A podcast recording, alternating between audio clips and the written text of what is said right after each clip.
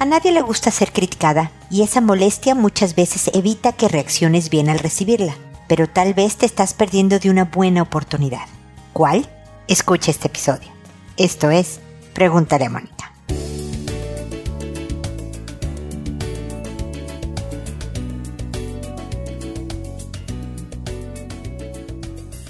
Bienvenidos amigos una vez más a Pregúntale a Mónica. Soy Mónica Bulnes de Lara. Como siempre, feliz de encontrarme con ustedes, incluso en esta época rarísima, ¿no? De encierro, de cuarentena, ya sea obligatoria o voluntaria. Nosotros, o sea, yo tengo desde el 14 de marzo, hoy es 8 de abril, voy a cumplir un mes de no salir, pero no salir ni a la banqueta una semana antes fue un encierro voluntario, ahora estamos en cuarentena obligatoria que se levanta en unos días más, pero seguiré yo eh, y mi familia en encierro voluntario tratando de aplanar la famosa curva, tratando de no colapsar el sistema médico y los invito a los que puedan salir lo menos posible. Yo sé que es una friega, como decimos en México. No es fácil, es incómodo no tener la libertad, la tienes obviamente, de salir y de entrar si no estás en cuarentena obligatoria, pero ojalá que tu decisión de ejercer tu libertad sea para cuidarnos todos, porque no solo es cuidarte a ti de un contagio, es que de verdad estás haciendo un voluntariado, una amabilidad, una generosidad, un servicio, pues a la humanidad entera, porque esto sí es multiplicativo. Entonces, bueno, pues encerrémonos todos. He tratado de estar más presente en las redes sociales y demás para acompañarnos entre todos y tratar de afinar un poco las asperezas que también el 24/7 con la familia provocan, ¿no? Yo tengo la enorme fortuna de tener hijos adultos, porque mi máxima admiración y respeto a los papás de hijos chicos. Paciencia.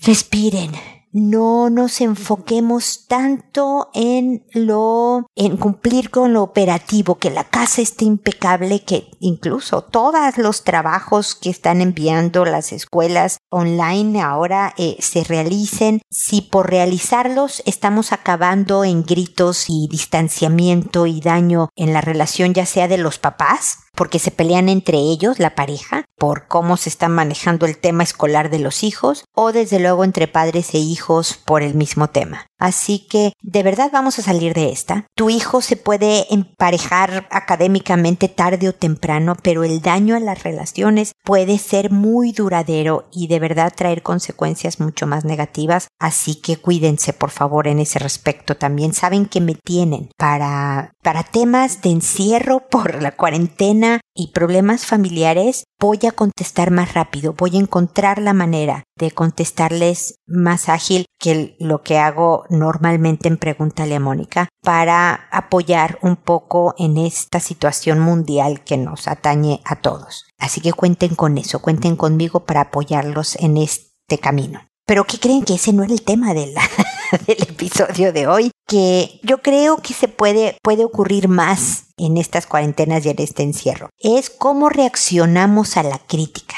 Y claro, si estás 24/7 en tu casa, con todos metidos, con pocos espacios de distancia emocional necesaria para respirar, que hay que buscarlos y hay que dárnoslos, encontrar espacios en donde puedas agarrar aire, estar un poco solo, ¿no? Esto ayuda a calmar impaciencias y malos humores. Pero entonces también hay más críticas de los hijos con los padres, del hermano con la hermana, de la pareja con el otro, eh, ¿no? Porque pues estamos medio de malas y además más juntos para darme cuenta de las cosas, ¿no? Yo trabajo desde mi casa, siempre les he dicho que mi trabajo, salvo cuando voy a reuniones de trabajo, cuando doy conferencias, que por cierto este año fueron canceladas, unas por lo menos hasta nuevo aviso, por razones evidentes, esos son mis salidas, pero normalmente, bueno, y trámites personales y cosas así, me voy a comer con alguna amiga de vez en cuando, así, pero en realidad yo me la paso aquí en la casa.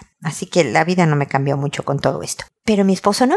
Mi esposo y mi hija se levantan temprano, se van a la oficina, trabajan, regresan en la noche. Entonces tener al esposo aquí aprendiendo y observando cómo se maneja el trabajo de la casa, pues sí hace que se dé cuenta de cosas y tenga una opinión al respecto, por supuesto. Y entonces a veces no es crítica, a veces sí lo es, pero estas opiniones no siempre son, no siempre se pidieron y no siempre son opiniones, sino más bien crítica de que deberías de hacerlo a mi modo porque es mejor mi modo que el tuyo, ¿no? Y normalmente no reaccionamos bien, nos cae mal que vengan a decirnos algo que no nos gusta pueden tener razón. Fíjense esto tan duro, ¿eh? Porque en esa opinión, en ese comentario, yo puedo ver que el otro tiene fundamento y entonces más mal me cae. Porque está poniendo en evidencia o un defecto mío o algo que no he estado haciendo bien y demás. Y por lo tanto, nos defendemos. Por lo tanto, estoy lista,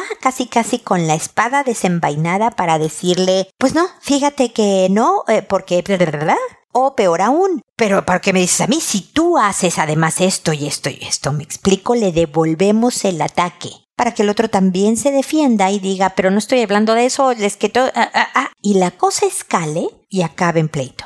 Estoy hablando en este caso de pareja, pero como les dije al principio puede ser con los hijos, con cualquier otro familiar con el que tengamos estrecho contacto. Igual ahora que se dan las convivencias con tecnología, ¿no? Videollamadas y cosas y puede haber este tipo de comentarios y en la vida normal, fuera de la cuarentena. Y como decía en la introducción, te pierdes una buena oportunidad. Yo sé que les estoy pidiendo que seamos de hule, ¿no? Que no reaccionemos mal a lo que nos molesta te va a molestar igual. La verdad es que no somos de hule y no siempre te saldrá bien responder muy madura tú de te escucho en tu crítica, continúa por favor, ¿no? Te enojarás, te pondrás a la defensiva, atacarás de regreso, pero tratar de manejar mejor las cosas, tratar de verlo como, a ver, ¿qué tal si efectivamente puedo mejorar algo? Que sí tenga un punto. Y nos cuesta, por ejemplo, con los hijos decirle, ¿sabes qué, hijo o hija? Tienes razón, no me había dado cuenta. O sí, sé que hago eso y me choca, pero no me doy cuenta cuando lo hago hasta después. O, o no decir nada de decir, bueno, gracias por tu opinión, ¿no? Muy digna tú, pero dentro de ti sabes que es cierto y que lo vas a trabajar. La oportunidad es de mejorar tu relación y de mejorarte como persona. Créanme que esto lo estoy diciendo también para mí. No estoy exenta a que me caiga mal un comentario que lo considero como crítica. Pero esto sí, es una invitación y eso es lo que me ayuda. A mí no saben cómo me ayuda el preparar una conferencia sobre algún tema en específico, escribir un artículo sobre un tema en específico de relación de pareja, de familia, de desarrollo personal y desde luego hablar con ustedes porque se vuelve en mi propio recordatorio de lo que yo debo de hacer y de, pues espero, del ejemplo que debo de dar a los míos para inspirar a que todos seamos mejores personas. Entonces, esta es una invitación a motivarse a verlo de esa manera y a tratar de restringir, de controlar nuestra primera reacción de ah, porque me estás criticando, sino de decir, a ver, ¿por qué lo dices? Ah, ok, gracias por tu opinión, si consideras que hasta ahí puedes llegar el manejo, o decir, sí, tienes razón, y tener una conversación y demás, pero sobre todo el trabajo viene después en donde de verdad mejoras tu relación con el hijo, con la pareja y demás, y donde el trabajo interno personal de pequeñas conductas que te ayuden a estar mejor en ese respecto, en el tema de la crítica, pueda ir ocurriendo. Pues bueno, ya me alargué mucho en mi comentario inicial. Normalmente no me tomo tantos minutos, pero entre la pandemia y el tema del día fue más largo, perdonen. Ahora sí me voy a sus consultas, que como saben lo hago por orden de llegada, que me tardo. Por eso les decía que casos específicos de estar encerrados en la casa y cómo manejar la convivencia familiar, me voy a apurar a contestarlos, pero los demás, si me permiten, me voy a tardar lo habitual que digo que es alrededor de un mes, pero creo que ya voy como en las seis semanas. Ahorita, lo lamento. Yo creo que en poco tiempo voy a tratar de publicar un par de episodios a la semana para cortar los tiempos de respuesta, pero que a todos les respondo, tratando de complementar lo que ustedes ya hayan hecho para resolver la situación, que a todo mundo le cambio el nombre para conservar el anonimato a esa persona y a todos los involucrados en su mensaje para que nadie sepa quiénes son, que lo hago por audio y no por escrito para poder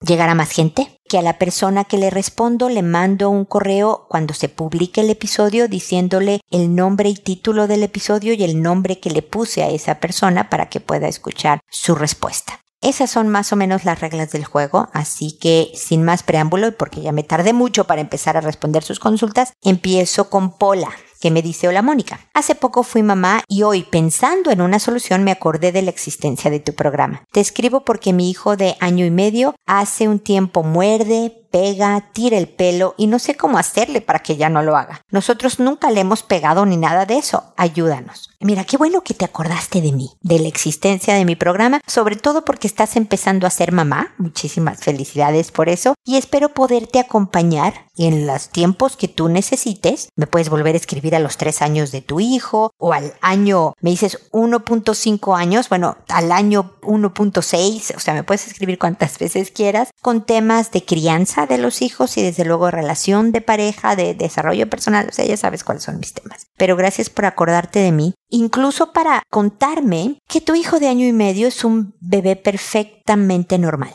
La verdad es que no tiene noción todavía que morder, jalar el pelo, pegar, lo hace por molestar o que necesariamente lastima está descubriendo el año, el mundo, perdón, y además, por supuesto, está aprendiendo cómo son las diferencias, qué, qué, duele y qué no, qué puedo hacer y qué no, y demás. Entonces, a esa edad, con año y medio, los niños responden muy bien a un firme no, no gritando, como bien dices tú que no le has pegado ni no, no modelan la conducta que le está haciendo. Un firme no. Le agarras la manita, por ejemplo, si te está jalando el pelo agarras la mano y le abres los deditos para que te suelte el pelo y le dices no y lo distraes con algo. Tienes que ser bien consistente, siempre la misma reacción, con la mordida, con la jalada de pelo, con el golpe. Le detienes la mano como para dejar gráficamente claro, no, eso no se hace, y luego lo distraes ven, vamos a, mira tu pelota, ¿no? A esa edad es el único mecanismo que va funcionando. Esta es una etapa de descubrimiento. Además, déjame decirte, no hay control de impulsos. Puede pegar y jalar el pelo porque eso hace o porque está molesto, ¿no? Tu hijo. no, no hay mucha distinción entre solo jalo el pelo cuando algo me enoja. ¿No? Puedo sentir, es, no, no has visto cómo los bebés, por ejemplo, ven a gente con lentes, como yo que uso lentes todo el tiempo, y les llama la atención que tengamos algo en la cara. Entonces agarran los lentes y los pueden aventar al suelo, eh, los pueden chupar, porque pues no entienden que no puedes irle arrancando los lentes a, a las personas por la vida y mucho menos rompérselos o chupárselos o lo que sea. Es puro descubrimiento que muchos de estos descubrimientos no son agradables para los padres o la gente que lo rodea y tu función y la del su papá y la de tu marido es la de enfocarlo, guiarlo hacia las conductas adecuadas. Eso es todo nuestro trabajo. Por eso tengo este taller que se llama Dirigiendo la conducta de los hijos, porque lo que hacemos los papás es dirigir. Mira, para acá te va a ir mejor en la vida, para acá no. Esto no. Entonces, espero que te haya servido, Pola, mi comentario, que haya complementado lo que pues tú ya estés haciendo. Me imagino que es algo parecido al no, porque no te vas a quedar ahí a soportar los golpes del pequeño hasta que se canse, pero espero que toda la visión educativa sea algo que ayude para, para estos momentos. Obviamente va a ir cambiando tus estrategias conforme el pequeño crezca. No puedes hacer lo mismo al año y medio que a los tres años, y no puedes hacer lo mismo a los tres que a los nueve y así nos vamos. Entonces, por lo pronto ahora no hay nada más que hacer. Créeme, esta etapa pasará y espero que no deje muchos moretones en el camino. Paciencia, ánimo y muchas felicidades por este bebé nuevo en la casa.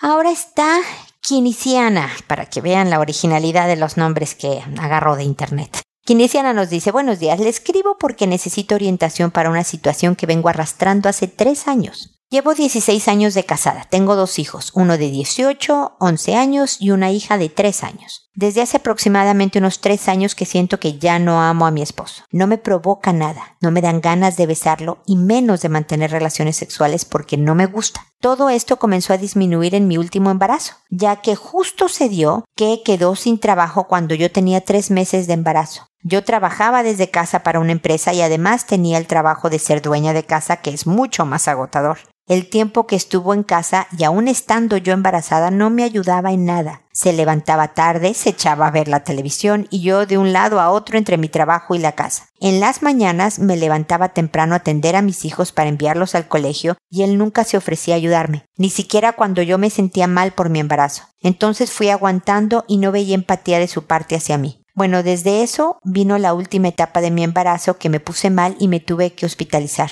Estuvimos a punto de dejar de existir con mi hija, pero los doctores me decían que era un milagro que yo hubiese sobrevivido a eso. Después nos dieron de alta y volví a casa a seguir con la rutina de siempre. Pasaron los años y hace dos decidí empezar a trabajar fuera de casa. Sentí que tal vez me hacía falta salir de casa, que a lo mejor la rutina me tenía mal y por eso había dejado de amarlo, pero no fue así. Aún siento que cuando estoy con él es como estar con un amigo. Hemos conversado el tema, él dice que me ama, que no se ve viviendo sin mí, pero la verdad a mí no me pasa eso. Las veces que hemos llegado a tener sexo he sentido placer, pero son las menos veces, ya que en general no me gusta. Es más, cuando llega la noche y tenemos que acostarnos, es una carga para mí. Me siento molesta porque sé que va a comenzar a buscarme. Y si le digo que no, se enoja. Si le digo hoy no, al otro día anda molesto porque me dice no nos vemos mucho y el tiempo que estamos juntos debemos aprovecharlo. Él trabaja por turnos, entonces hay semanas que no nos vemos, pero los fines de semana sí. Pero yo le digo que me gustaría que fuera más romántico. Tratemos de, de ser novios nuevamente. Hay veces que siento que sí puede resultar, pero son las menos. No me he querido separar porque pienso en el sufrimiento que le puedo ocasionar a mis hijos, a él y a mi familia en general. Por eso he tratado de llevar la fiesta en paz, pero hay días en que quiero mandar todo a la punta del cerro. En general soy una persona alegre, pero esto me ha ido amargando. Espero no haberla aburrido con una parte de mi historia y me pueda orientar. Le envío cariños, besos y muchas bendiciones para su vida. Saludos. No, mi querida quiniciana, nunca me aburrirás. La verdad es que esto es una parte muy importante de tu vida y me parecería muy malo de mí el que me aburriera. Esto puede tener consecuencias de larga duración para muchas personas y por eso te agradezco que me hayas escrito. Y o sea, aquí yo creo que hay dos temas. Por un lado, tú sientes poco lívido, poco impulso sexual, porque claro que tiene, y uno de los expertos dicen que el órgano sexual principal de las personas es el cerebro. Entonces, por una parte, efectivamente, la enorme desilusión que viviste durante el embarazo, la poca empatía, una negligencia, un descuido importantísimo de tu esposo, pues te desilusionó tanto que enfrió, digamos, enfrió la relación como para incluso tener relaciones. Por otra parte, podría haber alguna cosa fisiológica, ¿no? Que tú tengas, sientas poco lívido por un tema hormonal y entonces también medio te estorbe el tema. La cosa quiniciana aquí es que tienes dos caminos, pero siempre tratando de buscar la mejor vida para ti posible no a nivel egoísta de solo busca lo que tú necesitas y entonces que te importe poco el resto, tus hijos, tu marido, tu familia, no. Porque, porque tampoco eso te va a dar la felicidad. El solo preocuparte por ti, despreocuparte por los demás, o sea, voy a hacer lo que yo quiero y me vale gorro como les pegue a los otros, no te va a hacer feliz a ti tampoco. Entonces, dicen los americanos, hay que hacer limonada con los limones que nos da la vida. Entonces, aquí hay dos caminos que tienes dos tipos de limones, ¿no? Dos grupos de limones. En uno puedes decidir, ¿sabes qué? Me estoy amargando y entonces me estoy poniendo de malas, me pongo impaciente, me pongo pesada, primero con mi, mi esposo y después tal vez hasta con los hijos, porque toda esta situación me está amargando la vida. Y cuando estamos amargadas, no solo soy amargada en un sectorcito de mi vida, sino que generalmente esta toxicidad se va impregnando en todo, ¿no?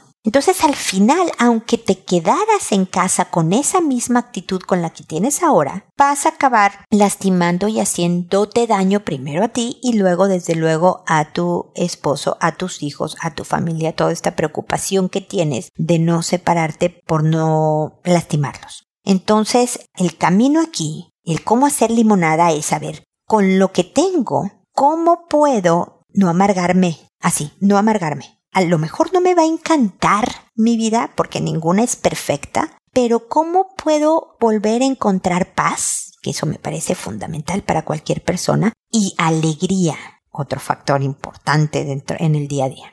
luego entramos a ese tema. El otro grupo de limones es el de la separación. El decir, ¿sabes qué? No estoy dispuesta a hacer el esfuerzo que requiere porque ya lo hice, porque traté, porque le dije o porque no le dije o porque ah, no se me da más. Ya traté, por eso me fui a trabajar fuera para ver si reconectaba con él. Ah, ah, no, por lo tanto me separo. La decisión está en qué precio quieres pagar. El precio de tu esfuerzo de quedarte, que va a implicar de ti varios cambios importantes, Kinesiana, o el precio de la separación con todo lo que conlleva. Hay veces de verdad que pensamos que al salirme de esto voy a estar mejor, y no necesariamente porque es muy difícil prever las dificultades económicas, las dificultades con los hijos de que al verse con la familia desintegrada no siempre reaccionan bien, con un ex esposo que a lo mejor empezara a andar de novia o tú que ya tuvieras novio y entonces también las relaciones con las parejas de cada uno de ustedes con los hijos y con el otro y demás. O sea, todo esto tiene muchas olas, muchas consecuencias que también hay que evaluar.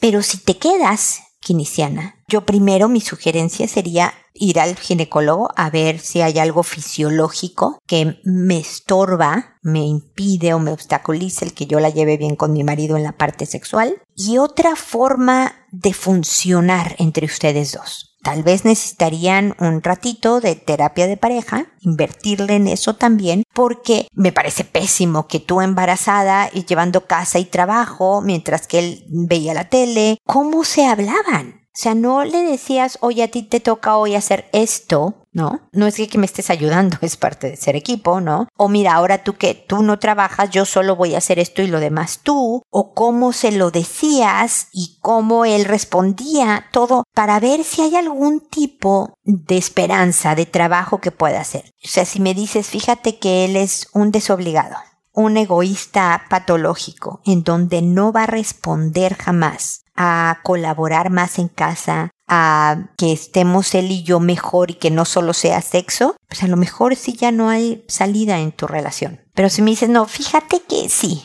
no es perfecto, pero hace esto.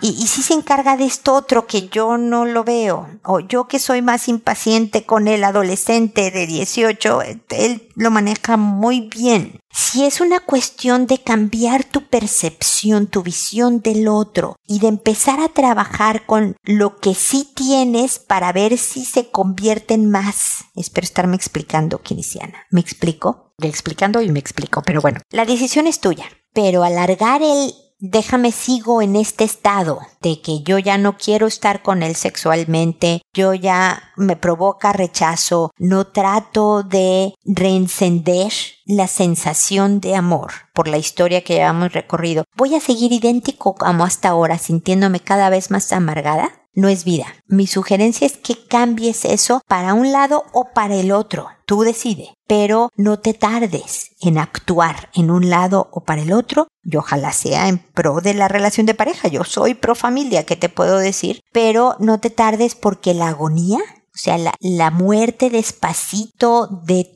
tu matrimonio es mucho más dolorosa y creo yo mucho más dañina en algunos casos. Así que espero que te sirvan mis comentarios y que sigamos en contacto. Romy me dice, buenas tardes, soy madre soltera.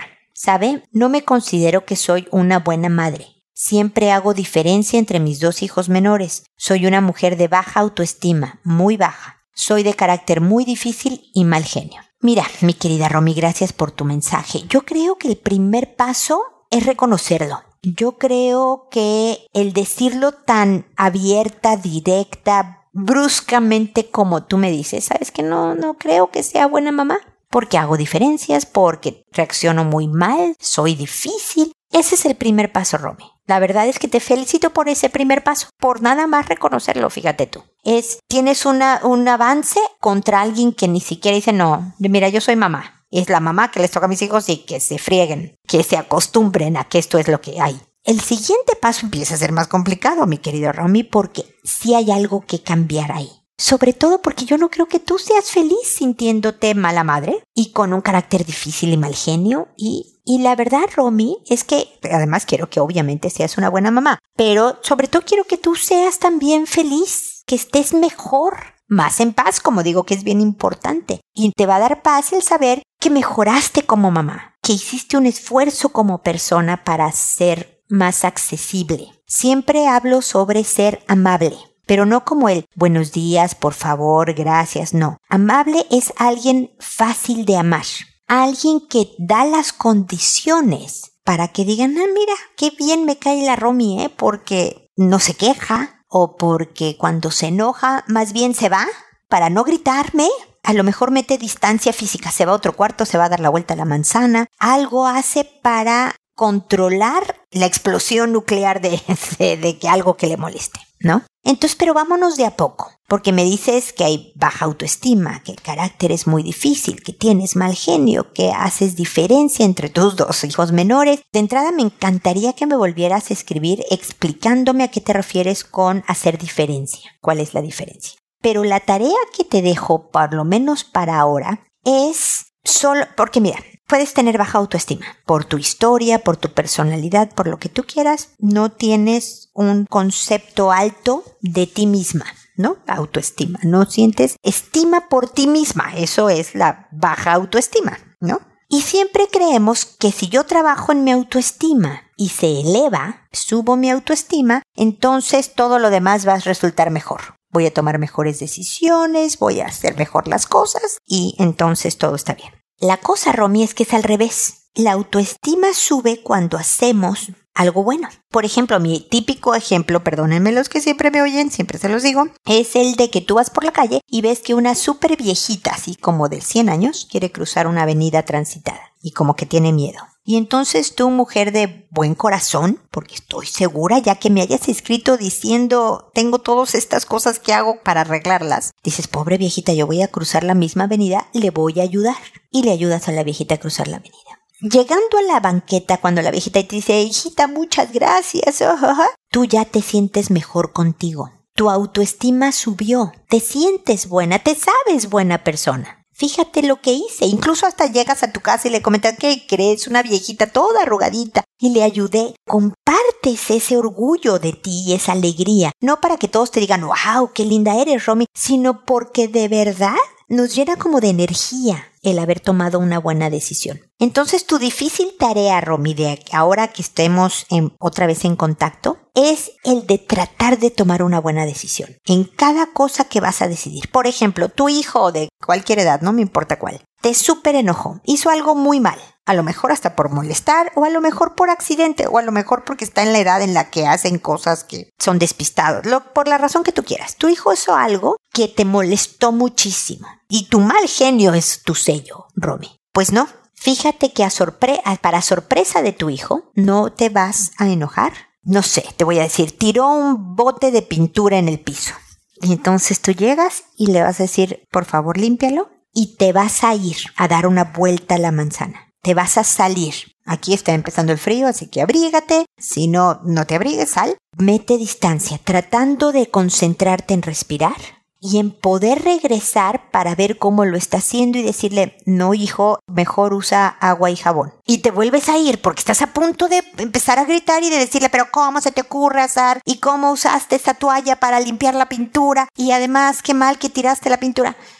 Trata eso, a ver cómo te va. Y me puedes escribir diciendo, Mónica, me fue fatal. Hice lo primero, me fui a dar la vuelta a la manzana y regresé a gritarle y todo. No importa, vámonos con pasitos pequeños, Romy. Con pasitos pequeños puedes alcanzar enormes distancias, así que permíteme acompañarte para que al final tú me digas, Mónica, creo que soy una mejor mamá. No hay mamá perfecta, ¿eh? No hay la mamá buena en todos los sentidos. Pero ser mejor mamá, eso sí debe de ser la meta de cada una de nosotras como mamás. Ser mejor persona, esa nos toca a todos y a todas. Así que espero que sigamos en contacto y me vuelvas a escribir diciéndome, número uno, explicándome cómo haces diferencia entre tus hijos menores y número dos, cómo te fue con la tarea de tomar una buena decisión y cómo te sentiste, ¿ok? Así que seguimos en contacto.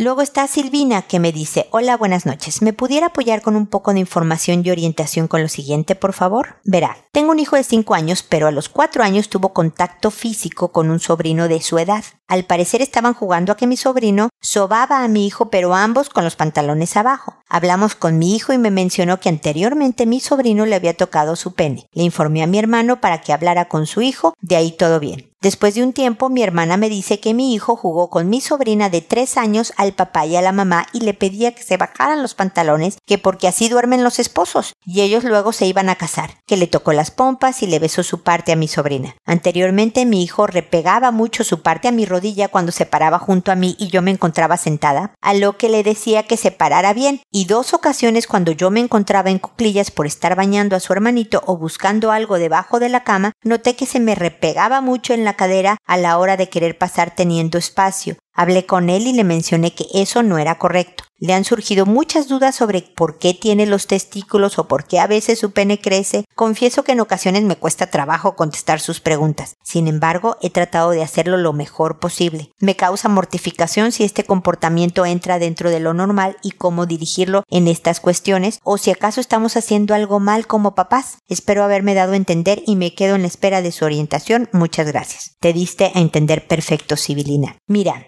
cuando los niños son de la misma edad, se le llama experimentación, no abuso sexual necesariamente. Los niños están como descubriendo en una etapa entre los 3 y los 5 años. Hay mucha entender cómo es mi cuerpo y cómo es el de los demás y por lo tanto hay conductas que parecen muy sexualizadas pero no necesariamente lo son, como querer jugar al papá y a la mamá, como una serie de cosas. Bueno, eso por una parte, Sibilina. Pero por otro lado, veo que tu hijo es de apretarse mucho contra ti con las ganas de tener este una satisfacción, el sentir rico, el que le dé el besito en sus genitales a la, a la prima, todo este tipo de cosas pudiera valer la pena una investigación mayor. Es decir, yo creo que aquí hay algo que está haciendo que tu hijo tenga más información de la que debe a su edad. No sé si es porque tenga un celular que no esté bien configurado y no esté bloqueado ciertas cosas, que yo espero que a los cinco años no tenga celular, pero por si acaso, o use el tuyo, o un tablet que también le dé acceso a sitios que no debe, o que conviva con primos o hermanos mayores que le enseñen cosas o en el colegio. Aquí vale la pena ver si es nada más pura adquisición de información, pero que además le está enseñando conductas y que le ha aprendido que pegarse a una persona y medio frotarse da satisfacción. Todavía no entiende obviamente el acto sexual por completo, pero que sí hay temas aquí que ameritan ver si está expuesto a contenidos inadecuados o si francamente está teniendo algún tipo de abuso que vale la pena investigar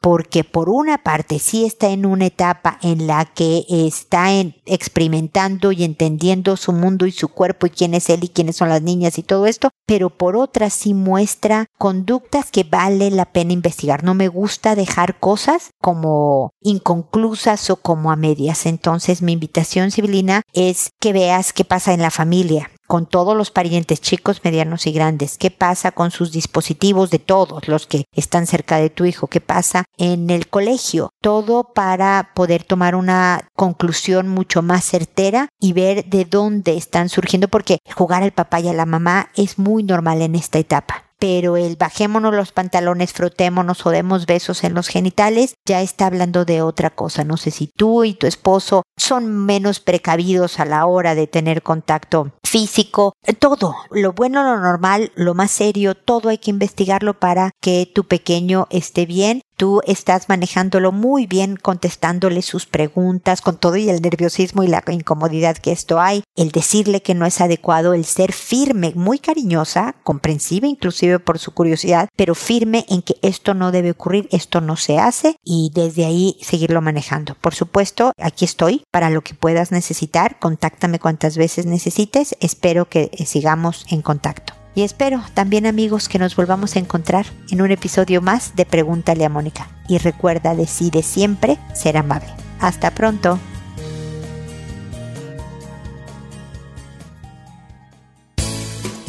¿Problemas en tus relaciones?